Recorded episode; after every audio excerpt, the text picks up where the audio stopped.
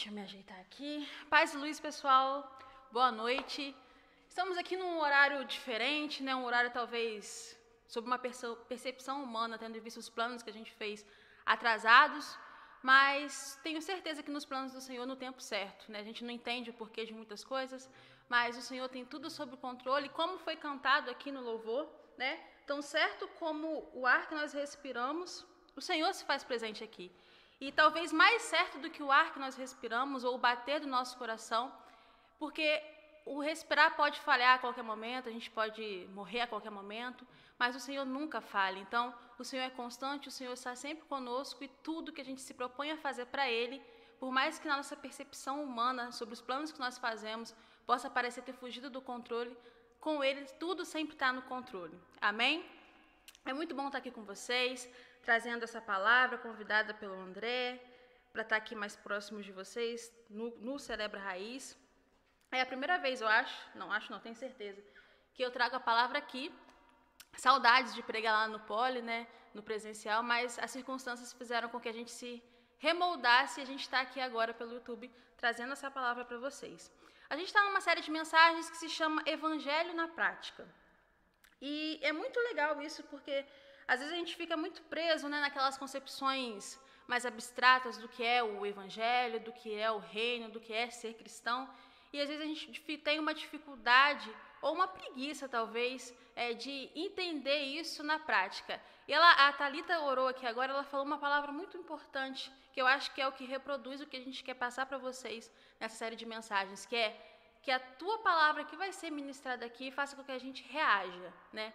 Esse é o, é, é, o, é o fundo de pano do que a gente está querendo trazer aqui. Uma reação em nossos corações. E primeiro no meu, porque aquele que traz a palavra é o primeiro que é cortado por ela, é o primeiro que precisa ser impactado, ter uma, uma reação ao que o Senhor ministra ao coração. Então, de tudo que vai ser ministrado aqui, de tudo que vai ser dito aqui, primeiro corta aqui no meu coração, o Senhor me confrontando e me chamando a reagir e a agir dessa nova forma aqui, é, nesse evangelho que Ele nos deixou e nos deixou não só falando por palavras, né, mas veio aqui na forma de Jesus e demonstrou em atitudes o que a gente deve fazer e que se ele fez, a gente também pode, na, no poder e na força dele.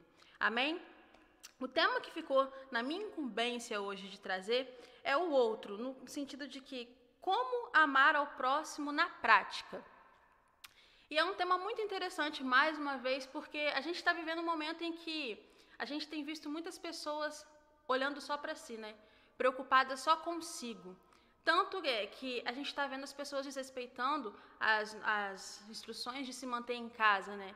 Eu entendo que ficar isolado em casa é, acaba fazendo com que surja em nós, na nossa alma, algumas aflições, ansiedades, que faz com que a gente grite por sair de casa. Mas até onde a gente tem que cuidar da gente e olhar para o próximo, né? Onde está o nosso amor se a gente sabe se a gente aglomerar, a gente vai fazer com que com o índice de mortalidade aumente cada vez mais. Então, querendo ou não, a gente está tendo que se confrontar e se perguntar onde está o amor, como eu posso exercer o amor pelo próximo, às vezes abdicando da minha vontade mesmo de sair, de respirar e zelar pelo outro. E, além disso, o mundo em si faz com que vai fazendo com que a gente vá caminhando cada vez mais a se preocupar só com a gente, né? Só com o nosso eu, com as nossas demandas, colocando a, o nosso eu no centro das nossas vontades, dos nossos prazeres, dos nossos quereres imediatos e esquecer de olhar para aquele que está ao nosso redor e ver o que ele está precisando. E essa mensagem de hoje, na prática, a gente vai, vai tentar aprender em Cristo, no que o Senhor instruiu aqui para a gente, a viver essa, esse amor na prática.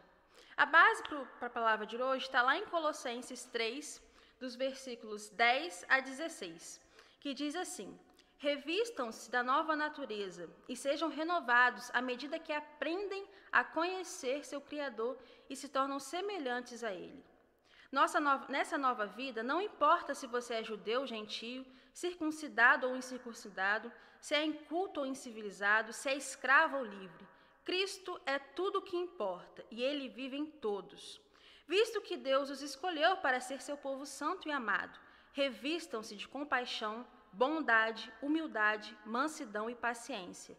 Sejam compreensivos uns com os outros e perdoem quem os ofender, porque, lembre-se, o Senhor os perdoou, de modo que por isso vocês também devem perdoar, o imitando. Acima de tudo, revistam-se do amor que une todos nós em perfeita harmonia. Permitam que a paz de Cristo governe o seu coração, pois, como membros do mesmo corpo, vocês são chamados a viver em paz, e por isso sejam sempre agradecidos. Que a mensagem a respeito desse Cristo, em toda a sua riqueza, preencha a vida de vocês. Ensine e aconselhem uns aos outros com toda a sabedoria. Cantem a Deus salmos, hinos e cânticos espirituais, com o coração sempre agradecido. Amém? E aí, aqui está toda uma instrução. O subtítulo, o subtítulo diz assim, dessa passagem em Colossenses 3. É, instruções para a nova vida em Cristo. Então, aqui reforça a máxima do que é quando a gente diz que na Bíblia tem tudo o que a gente precisa. Para cada dor, para cada dúvida, para cada dificuldade, aqui está o manual de sobrevivência de todos nós que somos renascidos em Cristo. E aqui, especificamente, se a gente tinha dúvida se tudo que a gente precisa está aqui, isso daqui refuta, né? Refuta a nossa dúvida, porque as instruções para a nova vida está aqui em Cristo. E o versículo 12, ele diz: é, revista, visto, Deus os escolheu para ser o seu povo santo e amado, e por isso vocês têm que se revestir de compaixão, bondade, humildade, mansidão, paciência e amor. E a gente deve se perguntar, né? É difícil se revestir de todas essas essas, essas qualidades, todos esses bons sentimentos, né? Porque a nossa natureza falha, a nossa natureza, a nossa carne é egoísta. A nossa carne apela para o que é mal, o que é mal e corrosivo para a nossa alma que é renascida em Cristo. Então, para a gente, ser humano, não é natural querer o bom, querer o bem, querer essas, essas virtudes. Pelo contrário, para a nossa carne é natural querer os vícios, a imoralidade, a raiva, o ódio, é, a individualidade, o egoísmo. E aí a gente entra no conflito de como, como se revestir dessas coisas boas que são um prenúncio das qualidades do céu, né, das qualidades dos cidadãos do céu. Como a gente pode trazer para o plano material, que é esse aqui que a gente está vivendo hoje, essas qualidades e verdadeiramente entender que nós somos de outro lugar e não daqui, com costumes do céu e não daqui. E o primeiro passo, né, que a gente pode perceber para poder materializar isso e, e transbordar amor ao próximo na prática é perceber, aceitar e sustentar o olhar de Jesus. Lá em Lucas 22, 61, enquanto Cristo está sendo preso, e tem todo aquele, aquele tumulto né, da prisão do Senhor, é, João é observado pelo povo e o povo começa a apontar: olha, esse andava com Jesus, é ele que andava para baixo e para cima com ele, não é? E João começou a negar: não, não sou eu, não conheço esse homem. E na terceira vez que João nega, no momento exato em que ele fala: eu não o conheço, o Senhor volta os seus olhos para João, contempla ele, sustenta o olhar de João. E no momento em que o olhar de João encontra o olhar de Cristo, na verdade, no momento em que Jesus sustenta o olhar de João e encontra o olhar de João, João se lembra é, que Jesus havia dito que ele o negaria antes. Ele se lembrou da palavra que o mestre tinha entregado para ele. Olha, João, você está aqui ceando comigo momentos antes desse episódio, mas eu te digo que quando o galo canta três vezes, você me negará. E naquele momento, João, no seu fervor, no seu amor passional, ainda não era um amor ágape, fala: Não, mestre, eu não vou te negar. Eu daria a minha vida por você. E aí, naquele momento em que ele nega pela terceira vez, o olhar do Senhor encontra ele, a palavra vem à mente dele e ele se lembra que o Senhor tinha alertado: olha, você vai me negar. E aqui essa palavra que João reco recobra, né, que ele recupera na memória, que ele se lembra, representa Jesus, representa a palavra, a verdade de Jesus. Então, quando eu digo que o primeiro passo para você aprender a se revestir dessas boas qualidades e, sobretudo, do amor, para você amar o seu próximo com todas as mazelas do próximo, que são muito parecidas com as suas, é que você tem que não desviar esse olhar. Olha só, quem deveria desviar o olhar era Jesus, da imundície que nós somos, da podridão que nós carregamos no nosso coração, da vergonha que nós, que nós temos dentro de nós, do apelo pelo mal. Mas Jesus nunca desviou o olhar de cada um de nós. Mesmo no momento mais baixo que nós possamos nos submeter, na nossa caminhada, mesmo no momento que a gente está pecando, no pecado mais, mais que abala a nossa estrutura, a nossa essência de filho, o Senhor nunca desvia o olhar. Então, se Cristo não desvia o olhar de você, você não pode desviar esse, o seu olhar desse olhar de Jesus, que te traz à memória a bondade dele, a graça e a misericórdia dele sustentada e derramada na cruz de Cristo. Você precisa encarar esse olhar, mesmo com toda a vergonha, mesmo com toda a sua, a sua insegurança, porque é esse olhar que vai te trazer libertação. É esse olhar que vai te libertar do seu ego, do seu egoísmo, da sua individualidade, da sua raiva, da sua inveja. É esse olhar que vai te curar.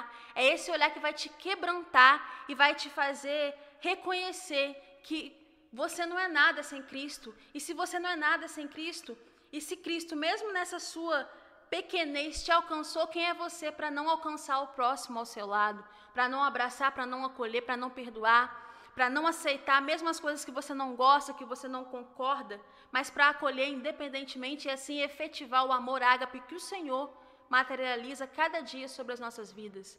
Então, é por isso que eu digo, o primeiro passo para você conseguir ser esse cristão na prática, que ama, que tem fé, que nos obstáculos da vida se mantém firme perpetua, é perceber o olhar, sustentar o olhar de Cristo e não desviar o olhar de Cristo.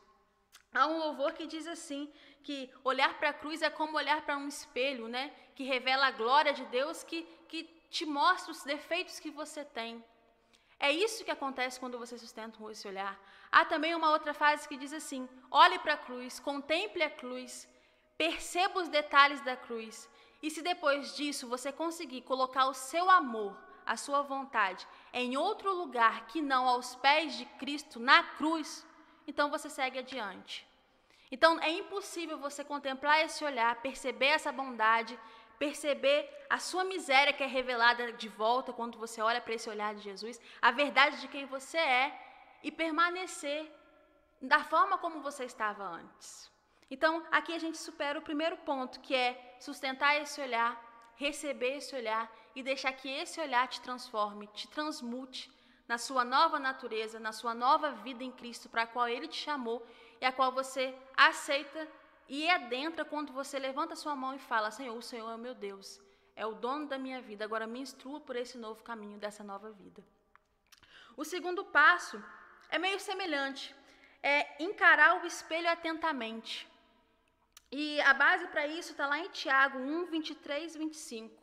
Lá diz que o cristão praticante, que tem zelo, que tem amor, que tem cuidado pela verdade do Senhor revelada na cruz, é aquele que se, que se assenta diante do espelho e contempla o espelho, o reflexo de volta.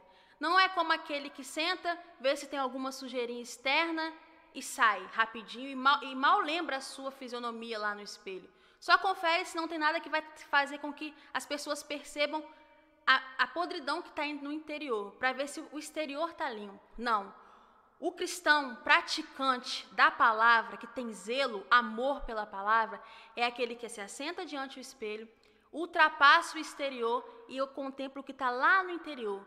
Aquelas, aqueles cômodos da alma que ninguém quer abrir, que está fechado há muito tempo, que você não quer nem perceber que está ali, no qual você acumulou sujeiras, erros, falhas, vergonhas e que você finge que não existe. Sabe, todo mundo tem em casa aquele quartinho que você vai amontoando é, as, suas, as suas bagunças.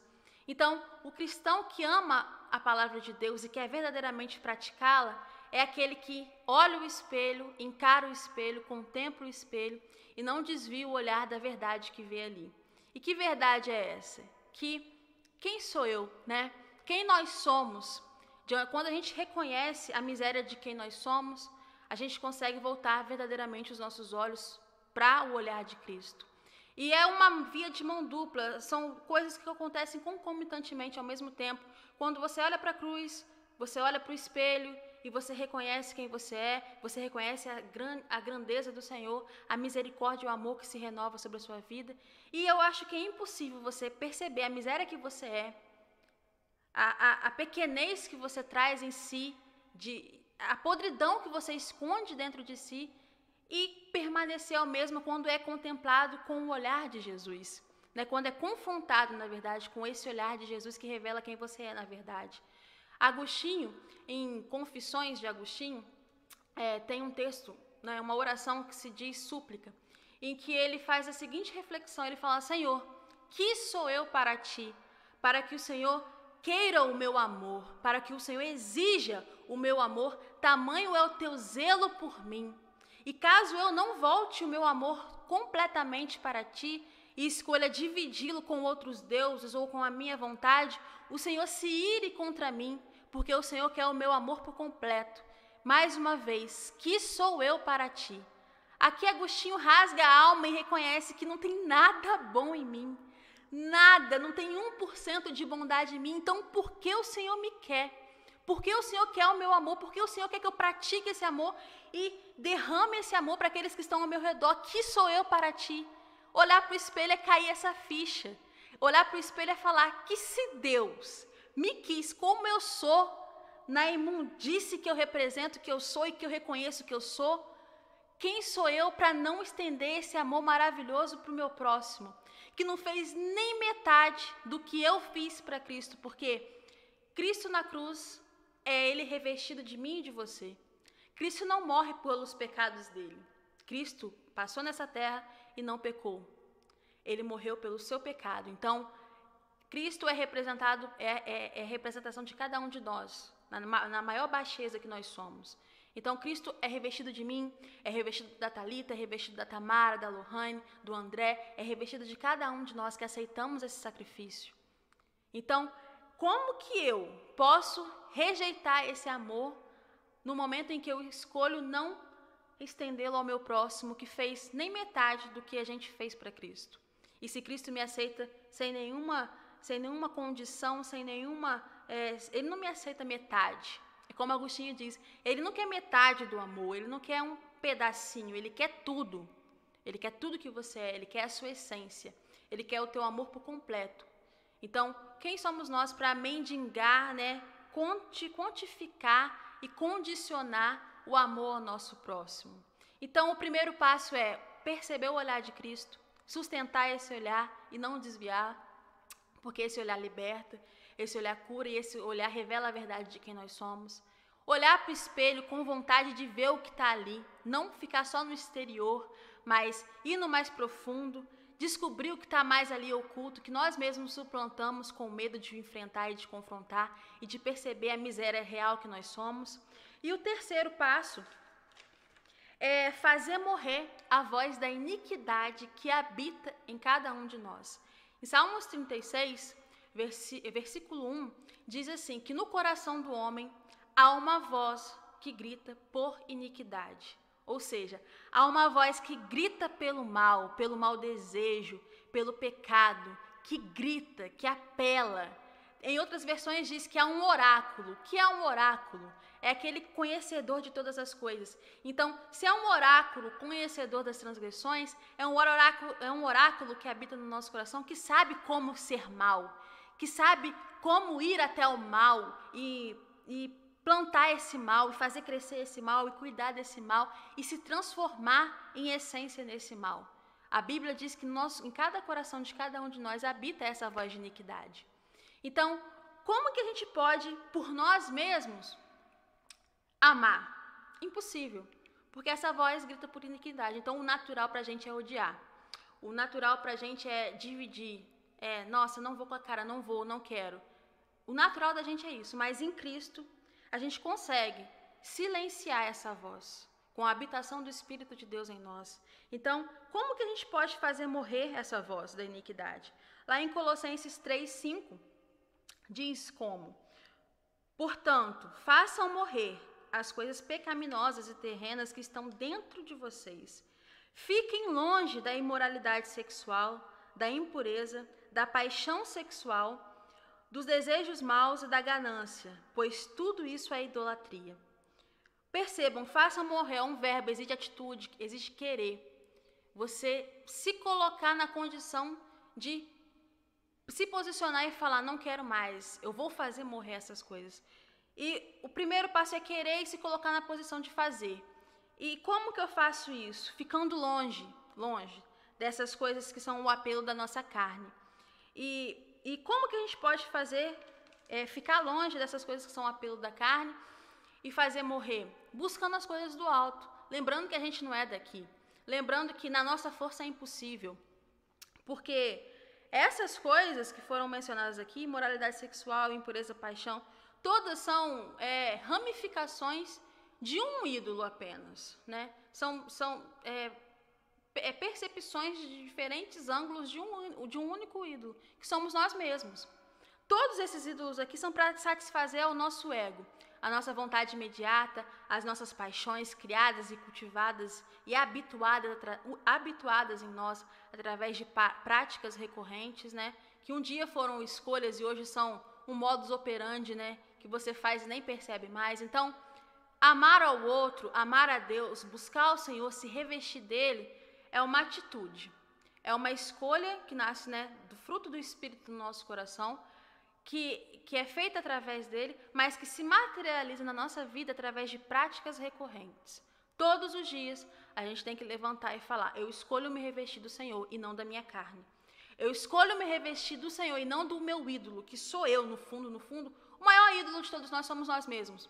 A nossa vontade, o nosso imediatismo. Então, todos os dias, é um trabalho de todo dia. Se a gente falhar um dia, perceba, a gente vai cair, porque a gente não tem força para amar. A gente não tem força para amar de verdade, o amor ágape. Em nós não há nada bom. Lembre-se, há uma voz de iniquidade no nosso coração. Então, se a gente não se reveste de Deus, necessariamente a gente vai se revestir da nossa iniquidade. Não tem um meio termo. O meu pastor diz, meu pastor de culto ensino, de ensino diz que com Cristo não tem meio termo. É como a gravidade. Ou você está subindo com Cristo ou descendo com o diabo. Não tem escapatória, não tem hipótese, não tem alternativa. Com Cristo é absoluto, é tudo ou nada. O quarto passo é se entregar sem reservas à nova natureza em Cristo. Colossenses 3:10 diz assim: Deixa eu recuperar. Revistam-se da nova natureza e sejam renovados. Como? À medida que aprendem a conhecer seu Criador e se tornam semelhantes a Ele. À medida do que a gente dedica ao Senhor, a gente se transforma nessa nova criatura que Ele nos, nos alcançou para si. Há uma frase que diz assim: à medida do pensamento e estudo que você dá à verdade que foi revelada em Cristo e ouve essa verdade, é a medida de virtude de, do conhecimento que voltará para você. Então, como se revestir totalmente disso? É estudar, é buscar. São as práticas litúrgicas que a gente cansa de falar, que a gente cansa de dizer que a gente tem que ter o zelo de não perder no dia a dia, que a gente cansa de dizer que tem que ser priorizada. É, essas práticas que fazem com que é, a gente cresça em Cristo, se transforme em Cristo e tenha força, força em Cristo para se ser bom, para ser bom não pela nossa vontade, porque a nossa vontade é má, mas pela vontade que o Senhor vai fazer crescer nos nossos corações. É, se revestir de Cristo é se revestir de amor. E se revestir de amor é se revestir de força para ser nele quem nós precisamos ser. E assim observar ao nosso redor e ver quem está precisando de algo, quem está precisando que a gente se achegue. Porque o pouco que você acha que você tem e que pode fazer pelo outro, talvez seja tudo que ele precisa. Então, em Cristo a gente vai tendo esse discernimento, essa vontade vai sendo instaurada, vai sendo criada no nosso coração e vai suplantando a vontade de só olhar para mim e me faz olhar ao meu redor e perceber. Porque também não basta olhar só ao redor e perceber, olha lá, fulano está precisando de algo. Olha, que legal, ela está precisando, que triste na verdade, mas segue adiante. Não, é perceber e se dispor no coração e em práticas a ajudar, é isso que é materializar o amor ao próximo. É isso que, na verdade, é materializar o Evangelho. Porque o, Evangelho, em síntese, em essência, é reconhecer a Cristo como seu suficiente Salvador, se transformar na nova criatura, na nova identidade que Ele conquistou na cruz por nós e expandir essa verdade esse amor, amando o próximo como a ti mesmo e ao Senhor. Então, é isso que é o Evangelho. Então, quando a gente se reveste de Cristo, se reveste de amor, a gente se, se reveste da prática do Evangelho.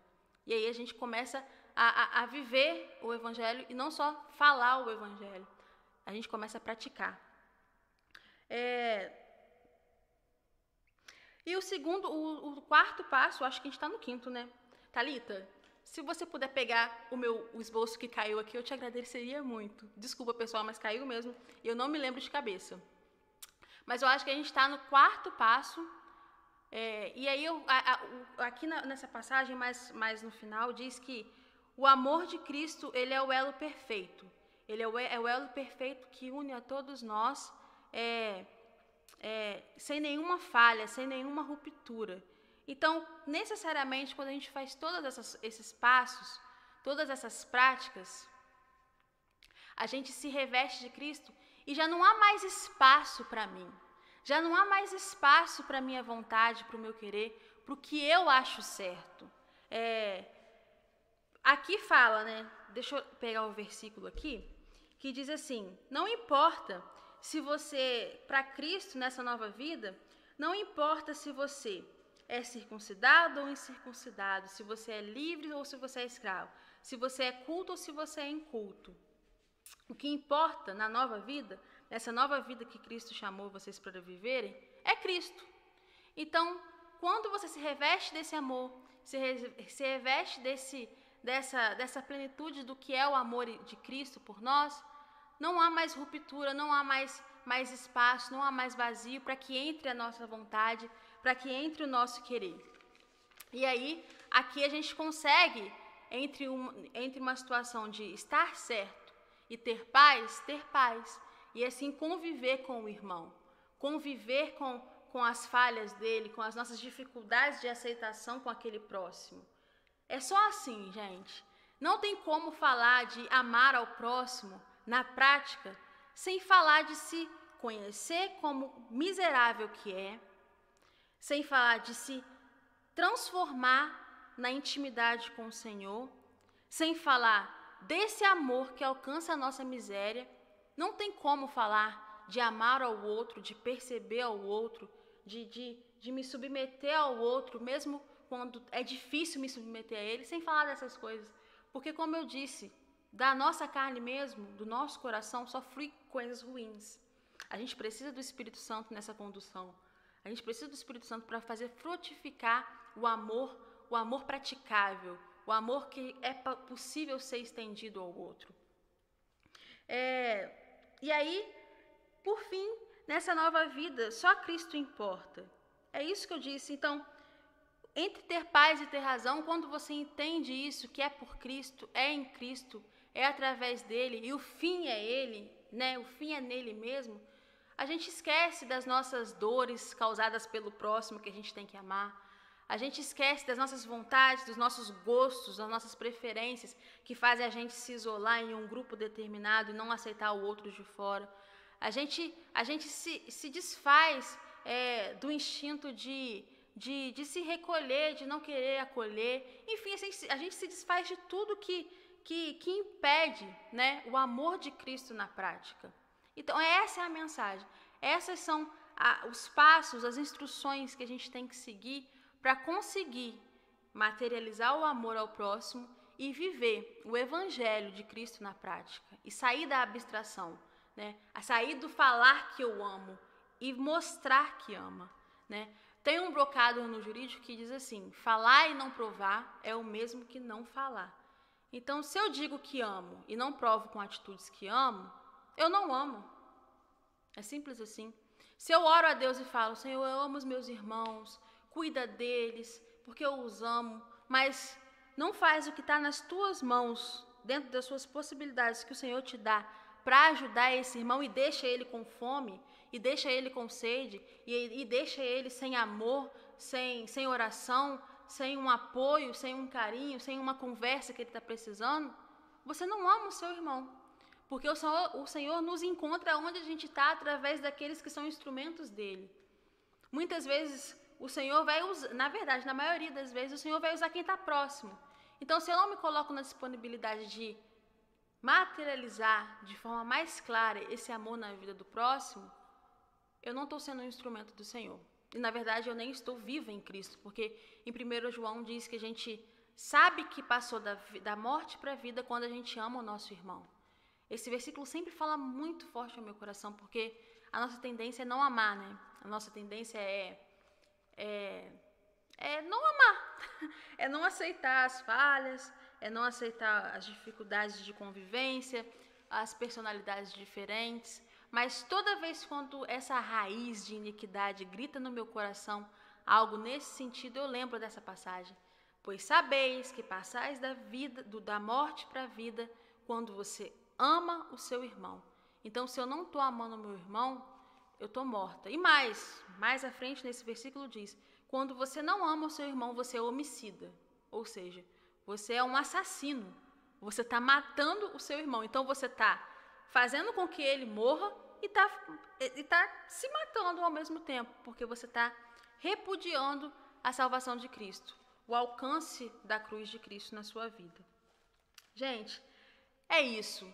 Para conseguir amar, para conseguir materializar o Evangelho de Cristo, a gente precisa, em essência, estar em Cristo.